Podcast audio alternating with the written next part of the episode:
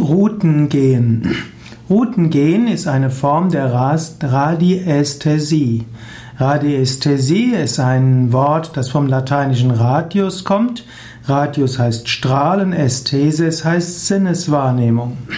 Radiästhesie ist also die Lehre von Strahlenwirkungen auf Organismen. Und Routengehen ist eine Weise, wie man diese Strahlen wahrnehmen kann. Es gibt unterschiedliche Instrumente in der Radiästhesie. Es gibt zum Beispiel die Wünschelrute, die es schon im Mittelalter gegeben hat.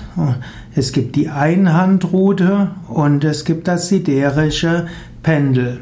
Und die Wünschelrute ist letztlich das, was zum Routengehen am meisten verwendet wird. Routen, die Wünschelrute leitet sich ursprünglich ab von Wunskiligerta und das scheint die Übersetzung von Caduceus zu sein, nämlich dem geflügelten Stab des Hermes.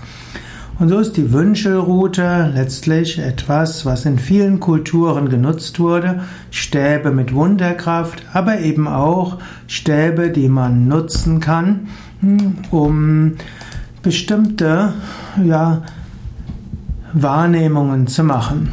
Man findet so die Wünschelruten aus Holz, es gibt Wünschelruten aus Metall und es gibt auch Wünschelruten aus Winkel, die sogenannte Winkelruten.